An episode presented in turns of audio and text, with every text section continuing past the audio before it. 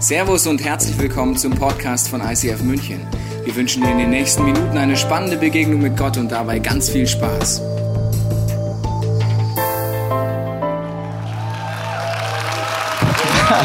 Schön, äh, schön hier zu sein. Wer ist, äh, wer ist happy, heute Morgen hier zu sein? Ja? Sehr schön. Äh, ich bin auch extrem dankbar, weil heute ist das erste Mal, dass ich hier auf einer runden Bühne stehe. Und zwar hier im ICF München. ICF München ist etwas, was für mich ähm, sehr speziell ist. Ich war hier sieben Jahre, vor sieben Jahren etwa. Und äh, bevor ich nach Kambodscha gegangen bin, und uns verbindet eigentlich eine langjährige Beziehung. Äh, Tobias war schon immer im Movement mit dabei. ICF gegründet hier in München, inspiriert bis heute nicht nur die deutschen ICFs, aber alle im ganzen Movement, auch in Kambodscha. Das ist sehr cool.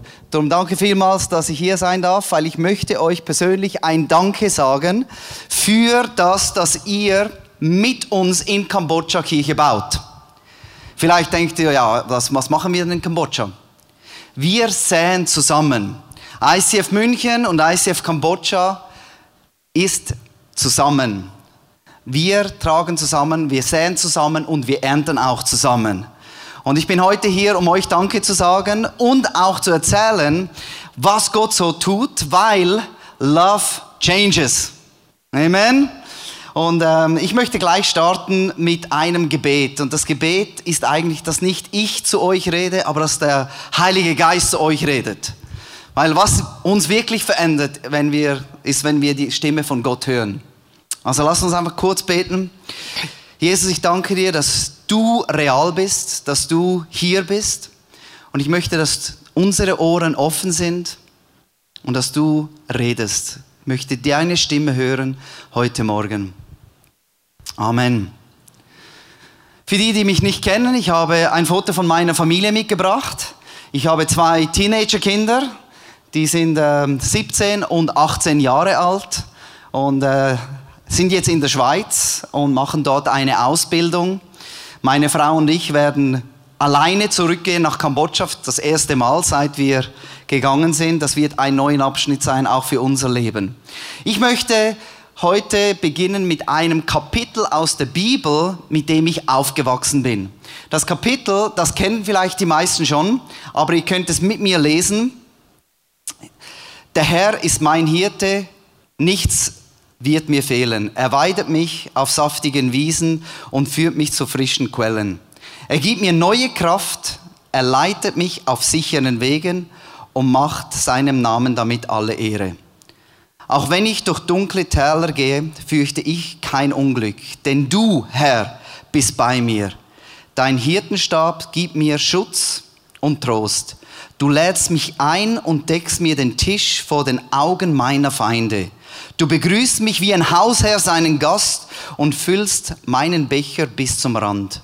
Deine Güte und Liebe begleiten mich Tag für Tag. In deinem Haus darf ich bleiben mein Leben lang. David, der diesen Psalm schreibt, der macht gleich mal von Anfang an etwas klar. Der erste Satz, der Herr ist mein Hirte. Das bedeutet eigentlich, bevor er gleich weitergeht, stellt er mal fest, wie ist die Rangordnung? Was ist wichtig? Was kommt zuerst? Der Herr ist mein Hirte. Das heißt, bevor ich irgendwas weiter erzähle, geht es mir erstmal darum, dass alle wissen, wem folge ich nach. Der Herr ist mein Hirte. Ich habe eine große Entscheidung gemacht in meinem Leben. Die größte Entscheidung habe ich getroffen, als ich gesagt habe, der Herr ist mein Hirte. Ich folge Jesus. Das ist die erste, größte Entscheidung, die ich in meinem Leben getroffen habe. Und diese Entscheidung beeinflusst jede Stunde an jedem Tag meines Lebens. Und diese Entscheidung ist wichtig, dass wir wissen, wie ist die Rangordnung. Der Herr ist mein Hirte. So fängt alles an. Ich bin aufgewachsen in der Kirche und habe dann auch immer wieder diese Predigten gehört über, was bedeutet es, ein Hirte zu haben und ein Schaf zu sein und was sind denn die Schafe und, und, und äh, desto länger, desto mehr wird es immer komischer. Und äh, darum möchte ich es auf meine Weise erklären, wie ich so diese, ähm, für ganz einfache Menschen wie mich, wie verstehe ich, der Herr ist mein Hirte. Stell dir vor, ich fahre mit meinem Auto am Sonntagmorgen zur Kirche, sehr früh, ist noch nicht viel los. Ich fahre an einem sonnigen Sommertag und ich halte am Rotsignal. Neben mir fährt ein anderes Auto hin und hält auch an. Ich denke nichts Böses, ich sitze am Steuer und ich schaue rüber und ich sehe so genau hinten in den Hintersitz, da sitzt ein kleiner Junge in diesem Auto. Und der schaut mich direkt an. Und ich denke, komisch, schaue ihn wieder an und er schaut mich voll direkt ins Gesicht. Und äh, desto mehr ich ihn anschaue, desto mehr macht er komische Gesichter. Streckt mir die Zunge raus und ich denke, das kann ja nicht sein. Ich bin ein erwachsener Mensch, das ist ein Kind. Ist frech und, er, und, und desto länger macht er immer frechere Gesichter und Faxen. Und ich stehe dort und ich denke in meinem Kopf, das wäre jetzt ein guter Moment, auszusteigen, die Radioantenne abzureißen und dem Jungen zu erklären, dass das nicht nett ist. Aber ich denke mir das nur. In dem Moment schaue ich, wer sitzt am Steuer vom Auto. Und dann sehe ich diesen großen, kahlrasierten, ohne T-Shirt, voll tätowierten Mann. Und ich denke, ich bleibe sitzen. Andy, du lass es jetzt einfach gehen, kein Problem. Let it go. Let it go. Der kann machen, was er will, weil er weiß, wer am Steuer seines Autos sitzt. Er weiß, wer sein Hirte ist. Und die Frage ist, wer sitzt am Steuer deines Lebens? Wenn du das weißt, bist du sorgenfrei. Kannst du dich benehmen, wie du willst, weil du weißt, wer ist dein Vater? Wer sitzt am Steuer? Der Vater ist Jesus. Jesus sorgt für mich. Er weidet mich auf saftigen Wiesen und führt mich zu frischen Quellen. Nächstes Wochenende ist ein anderes Thema, aber habe mich gerade daran erinnert. Er weidet mich auf saftigen Wiesen. Jesus sorgt für mich. Er weiß, was ich brauche. Er bringt mich dorthin, wo es gut ist, wo es mir schmeckt, wo ich das habe, was mir fehlt und das, was ich brauche, kriege ich bei ihm. Ähm, frische Quellen. Ihr wisst ja, ich wohne in Kambodscha und komme aus der Schweiz. Ähm, bin aufgewachsen mit frischem Wasser und habe es nie so sehr geschätzt. Weil in der Schweiz kannst du trinken von jedem Gewässer, das du siehst. In Kambodscha nicht. Wenn du da trinkst von einem Gewässer, äh, dann, dann bist du krank nicht zu empfehlen. Aber frisches Wasser ist, was wir brauchen, um gesund zu bleiben. Und Jesus führt uns an diesen Ort. Und ich sage, der Ort, wo uns Jesus hinführt, ist unsere Komfortzone. Ist dort, wo es uns gut geht. Ist dort, wo wir uns wohlfühlen, wo wir Frieden haben, Liebe haben, wo wir wissen, alles ist unter der Kontrolle von Gott. Und was passiert in dieser Komfortzone? Das ist dort, wo wir hinwollen. Das ist das gute Leben. Das ist dort, wo wir einen Job haben, die Familie geht's gut, wir haben unsere Versicherungen, alles ist in Ordnung, da fühlen wir uns wohl. Es ist wie der Stuhl in meinem Wohnzimmer, wo ich nach Hause komme und ich, ich schaue, nur schon wenn ich meinen Stuhl anschaue, meinen Sessel anschaue, dann fühle ich mich schon wohl. Weil ich weiß, wenn ich mich dort hinsetze, dann brauche ich keine Kraft. Dann ist alles in Ordnung, das ist meine Komfortzone. Und dieser Stuhl, der braucht keine Kraft von mir. Aber das ist der Ort, wo Gott mir begegnet und mir neue Kraft gibt.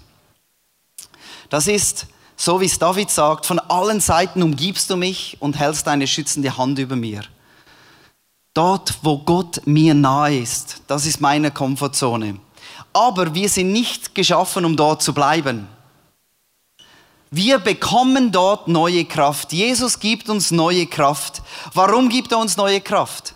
Weil wenn wir Jesus nachfolgen, dann bleiben wir nicht stehen.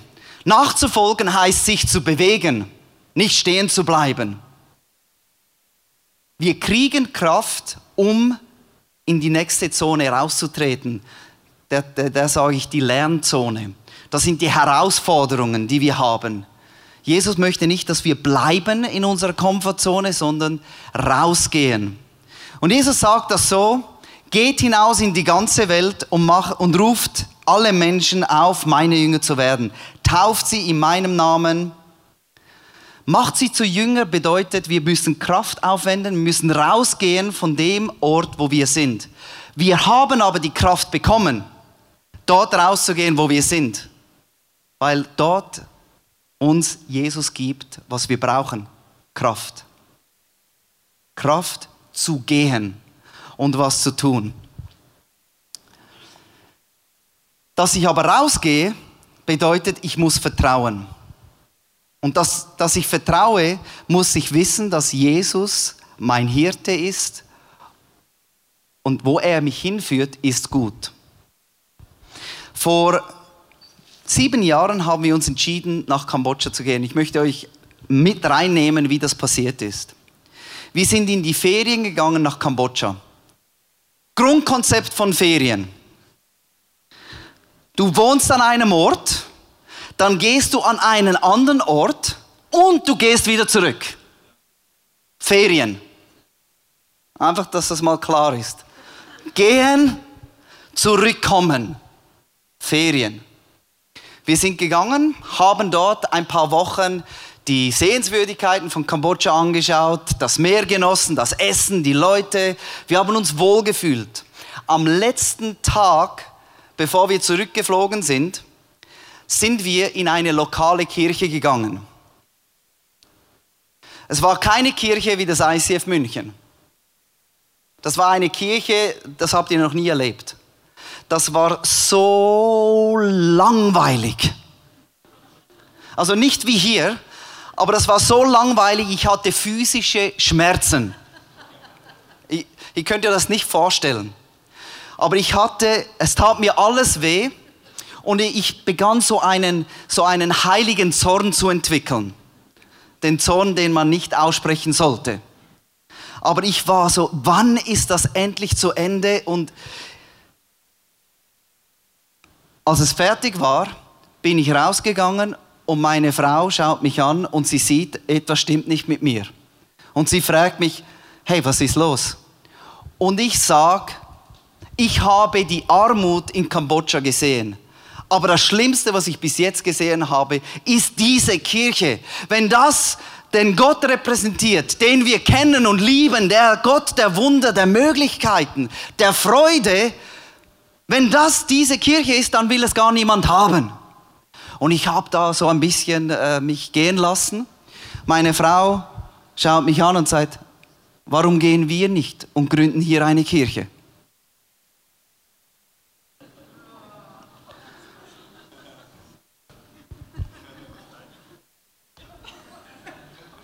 Ich war in den Ferien und ich habe nichts mehr gesagt. Ich war absolut sprachlos. Ich sage, ja, habe mir den ganzen Tag überlegt, warum das nicht gehen kann. Wir kennen niemanden, die reden eine andere Sprache, eine andere Kultur.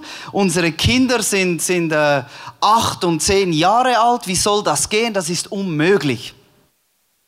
Habe mir den ganzen Tag diese Liste durchgegangen und gleichzeitig meine eigenen Worte reflektiert. Das ist der Gott der Möglichkeiten, der kann Wunder tun. Nichts ist unmöglich.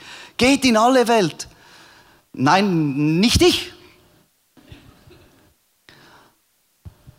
Am Abend habe ich den letzten Joker gezogen.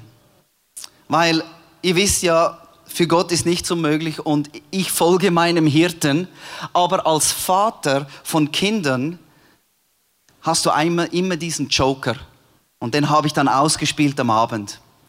Habe dann meine Kinder, meine zwei Kinder um den Tisch, habe gesagt, Kids, was haltet ihr von dieser Idee, nach Kambodscha zu gehen und eine Kirche zu gründen? Und innerhalb von fünf Minuten haben die angefangen zu, stritten, zu streiten, wer dann die Kinderkirche leiten kann. Die waren so begeistert. Ich habe meine Frau angeschaut und habe gesagt, das passiert jetzt gerade. Und in unserem Herzen haben wir uns vor Jahren entschieden, dass wir diesem Hirten folgen. Egal, wo er uns hinführt. Und auf dem Weg vom Restaurant zurück zu unserem Gasthaus haben wir gesagt, heute in einem Jahr haben wir alles, unseren Haushalt verkauft und landen in Kambodscha und sagen, okay, wir versuchen. Der Herr ist mein Hirte, heißt, du folgst dem Hirten. Das war die Entscheidung, die wir getroffen haben. Wir sind dann, haben alles gepackt, sind gelandet in Kambodscha, haben ein neues Leben angefangen. Ich war 40, ich war 40 Jahre alt und ich musste eine neue Sprache lernen. Oder wie ihr hört, Deutsch ist schon schwierig für mich.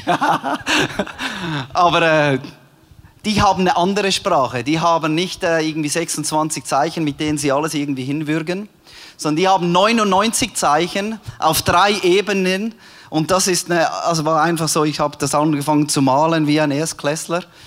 Und das war wirklich äh, die größte Herausforderung. Das ist so diese Lernzone. 40 Jahre lang in der Komfortzone, Kraft aufgetankt und jetzt geht's an einen Ort, wo ich diese Kraft brauche. Aber hochmotiviert haben wir dort gestartet. Wir haben auch ähm, und die neue Kultur gelernt. Also in der Schweiz gehst du an einen Supermarkt und du siehst alles im Regal abgepackt, schön, wie hier in Deutschland. Aber in Kambodscha gehst du auf einen Markt und die legen das Essen auf den Boden und du denkst, warum? Macht ja keinen Sinn, das kann ja nicht frisch bleiben und du riechst es, bevor du es isst oder kochst. Und das war einfach eine große Herausforderung. Eine weitere Herausforderung war, Freunde zu machen. Ich war natürlich eben mit der Kraft Gottes unterwegs. Wir waren dort angekommen und dann oft was saß ich da, wollte Freunde machen, aber die haben mich angeschaut. Wer bist du? Was willst du? Wie lange bleibst du? Was gibst du mir? Und diese Herausforderungen, die waren echt, echt, echt. Und diese Kraft, die Gott uns gibt, sind für diese Momente. Gehorsam wächst aus Vertrauen. Wenn ich vertraue, dass Jesus mein Hirte ist, dann vertraue ich ihn und darum bin ich gehorsam und verlasse mich darauf. Er leitet mich auf sicheren Wegen und macht seinem Namen damit alle Ehre. Weißt du, ich liebe das so sehr, dass David inmitten dieses Kapitel diesen Satz reinbringt. Der Hirte leitet dich auf guten Wegen, auf den richtigen Wegen, aber nicht damit es dir gut geht, sondern zu Ehre seines Namens. So super, weißt du, da bist du da und du hast das Gefühl, ich riskiere jetzt mein, mein, mein Leben, meine Zukunft und eigentlich geht es gar nicht um mich. Eigentlich geht es um die Ehre von Gott. Der Hirte leitet mich auf dem richtigen Weg, aber nicht, weil es gut ist für mich. Wenn wir Jesus nachfolgen, dann haben wir eines gecheckt, dass Jesus uns das vorgemacht hat. In seiner schwierigsten Stunde hat er zu Gott gebetet und gesagt, lass diesen bitteren Kelch des Leidens an mir vorübergehen. Aber nicht was ich will, sondern was du willst, soll geschehen. Nicht was ich will, sondern was du willst, soll geschehen. Ich hatte Pläne. Ich hatte Pläne. Vor sechs Jahren sind wir nach Kambodscha gegangen. Davor habe ich sieben Jahre lang Pastoren geholfen, Kirchen zu gründen. und das war so genial, weil immer wieder, wenn ich irgendwo war in einer Stadt, war wieder ein Pastor voll motiviert, hat angefangen, eine neue Kirche zu gründen und war so on fire und ich habe gesehen, Menschen haben sich entschieden, Jesus nachzufolgen und ich war immer motiviert und kam dann zurück zu meiner Frau und sagte, ich glaube, Gott ruft uns, eine Kirche zu gründen. Und meine Frau hat ihm gesagt, nein. Ich habe eine To-Do-Liste, aber Kirchengründen ist nicht drauf. Sorry, kann nicht. Ich weiß, dass man keine Kirche gründen kann, wenn nicht zusammen mit dem Ehepartner. Unmöglich. Und dann geht es wieder zehn Monate und ich bin wieder in einer anderen Stadt und ich spüre wieder, wie, wie, wie, ja, diese Freude diese, und ich spüre, Gott ruft mich. Gehe wieder zu meiner Frau und sage, ich glaube, wir sollen gehen. Und meine Frau, nein. Und ich sage, so Paul, ähm, du, du, lass mich dir erklären, wie der Plan aussieht, unserer Kirchengründung. Wir gehen nicht in eine Stadt in Deutschland. Wir gehen nach Südkalifornien. Weißt du, da gibt es ganz viele Menschen, die brauchen Jesus. Die sind jeden Tag draußen in den Wellen und surfen. Und jemand muss gehen und ich glaube, das sind wir. Wir zwei. Und, und, und denk nicht, das wird so eine ganz normale Kirche am Strand. Nein, das Erste, was wir machen, wir kommen nach Kalifornien, wir finden das Haus von Jack Johnson, wir gehen zu ihm, wir führen ihn zu Jesus. Er wird unser erster Worship-Leiter sein. Worship am Strand, ums Feuer rum werden wir worshipen und diese Surfer für Jesus gewinnen. Das ist der Plan. Und meine Frau sagt nein. Kannst du dir vorstellen, wie ich überrascht war, als sie gesagt hat, Nein zu Kalifornien, Ja zu Kambodscha. Und in dem Moment, ja, ja, die Idee ist schon richtig, aber Kalifornien, Kambo der Anfangsbuchstaben ist korrekt. Aber das ist, das ist nicht dasselbe. Jesus führt uns auf sicheren Wegen, der richtige Weg. Als wir dann in Kambodscha angekommen sind, ähm, ist alles nicht so gegangen, wie wir geplant haben. Wir waren 40 Jahre alt und wir haben gedacht, wir machen die Kirche und erreichen so die 25 bis 35-jährigen ähm, etwas mehr ausgebildeten jungen Leute, und wir haben probiert und nichts ist geschehen. Alles, was geschehen ist, es kamen ein Dutzend Kinder. Ein Dutzend Kinder, barfuß, dreckig, mit Läusen, gestunken, kamen. Das haben wir nicht so vorgestellt. Aber das war der Plan von Gott. Aus diesen zwölf wurden 20, wurden 30, wurden 100, wurden 200.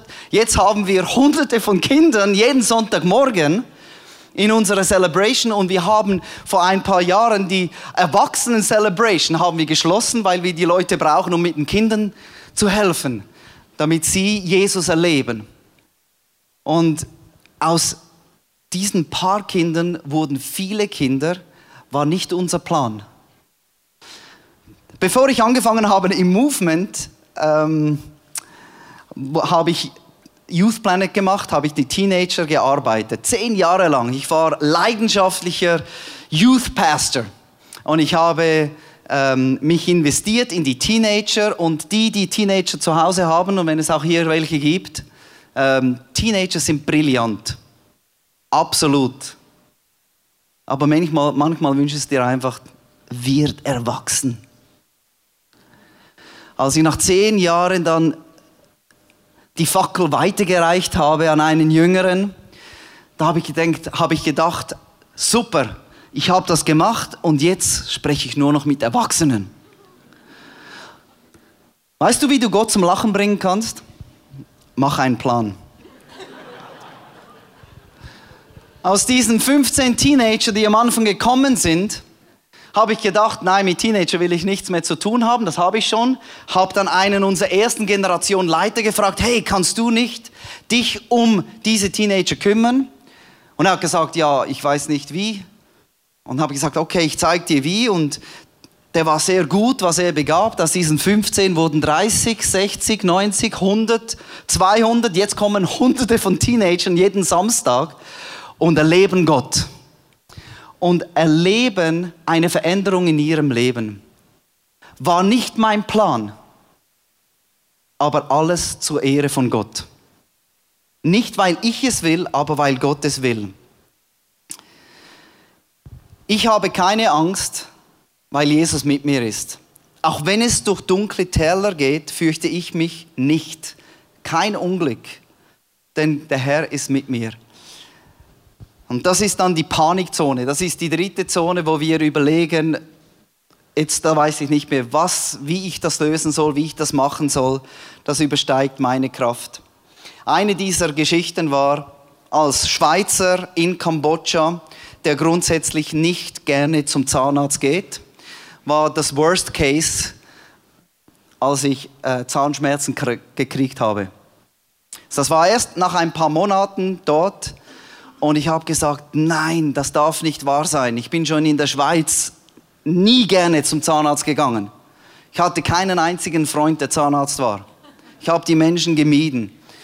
Und habe ich Zahnschmerzen und ich dachte, das geht ja, das ist ja wirklich schlimm. Und ähm, habe dann gesagt, Gott, das wäre jetzt der Moment für ein Wunder. Ich bin hier in Kambodscha, das wäre jetzt richtig. Habe gebetet, es wurde nur schlimmer. Habe dann meine Frau gefragt, hey, kannst du für mich beten? Ich brauche ein Wunder. Sie hat angefangen zu beten, es wurde schlimmer. Habe ich gesagt, stopp. Ich gehe und ich finde einen Zahnarzt. Bin dann gegangen, habe gesucht, habe dann eine so eine Art Garage mit Werkzeugen gefunden.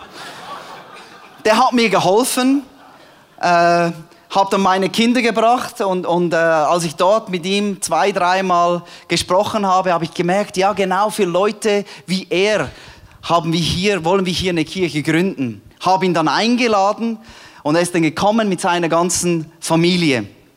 Und ich war dann extrem überrascht, als ich ein paar Monate später im Wasser stand und meinen Zahnarzt getauft habe.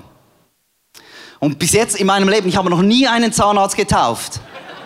Aber ich stand da und habe gesagt, jetzt gehst du mal runter. Payback.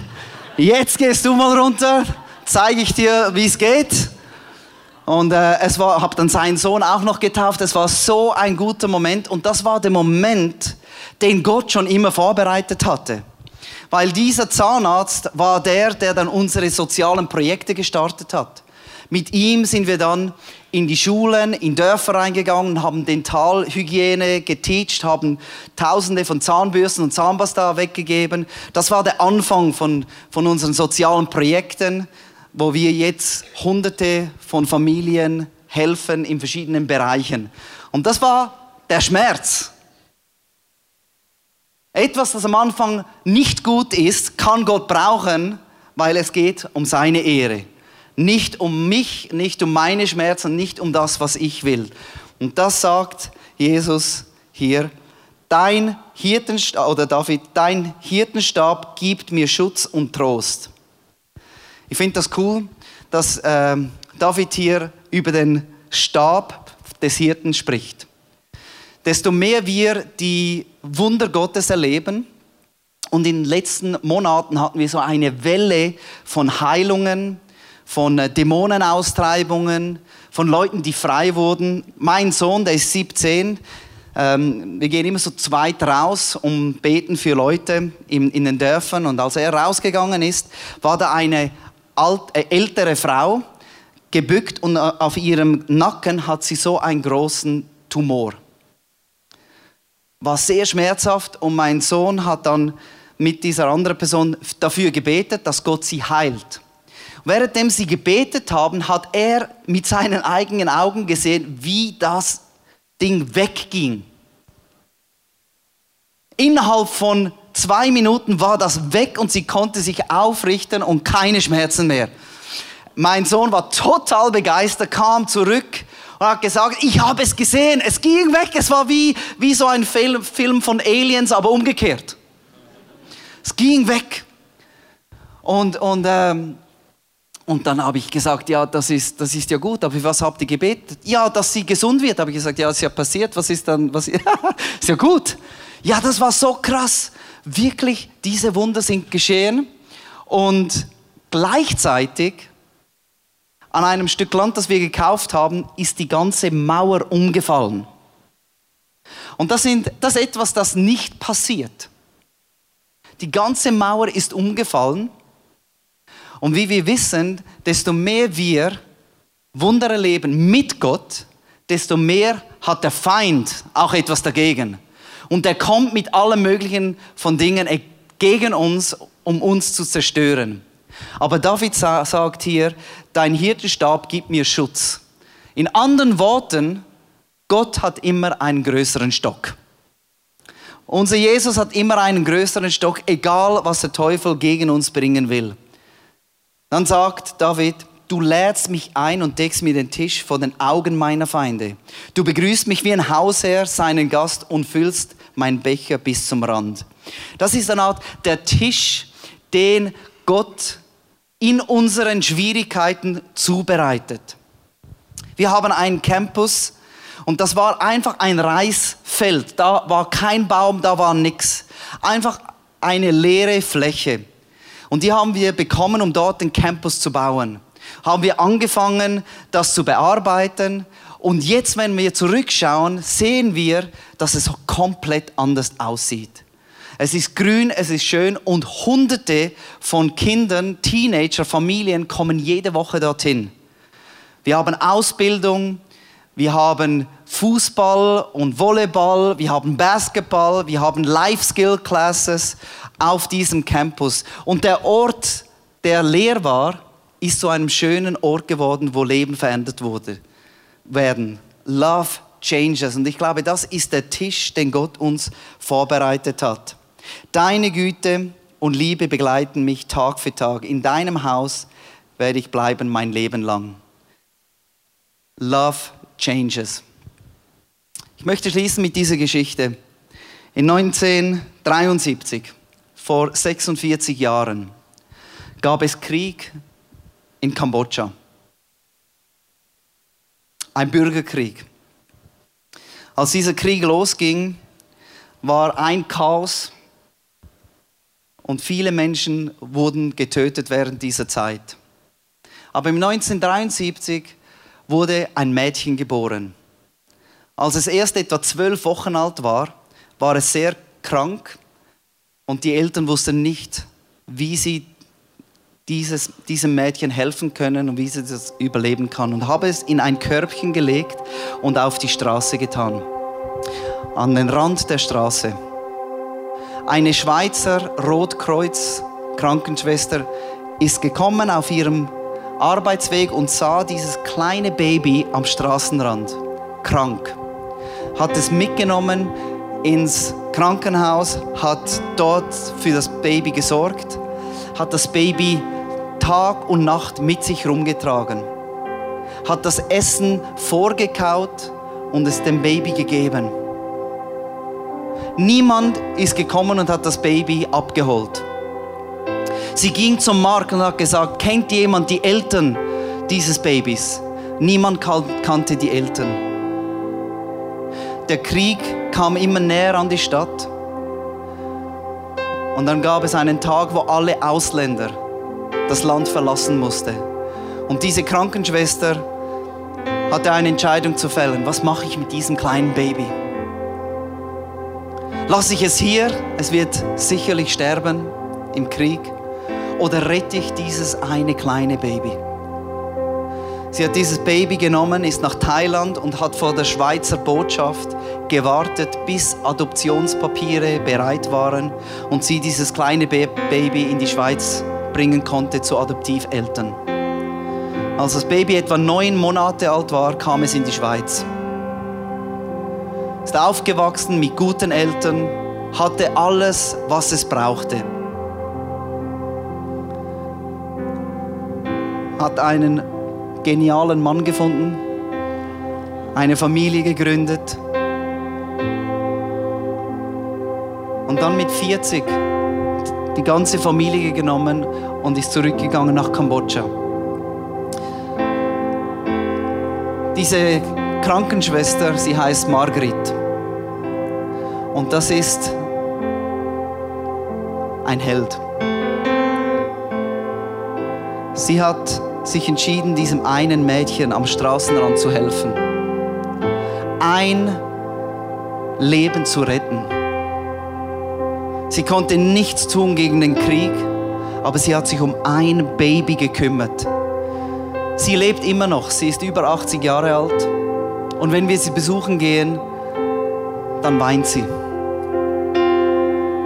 Weil sie schaut uns an und sagt, als ich vor vielen, vielen Jahren dieses kleine Baby gerettet habe, habe ich mir nie erträumen können, dass aus diesem Baby eine Frau wird, die mit ihrer ganzen Familie zurückgehen wird nach Kambodscha, um Hunderten von anderen Kindern zu helfen.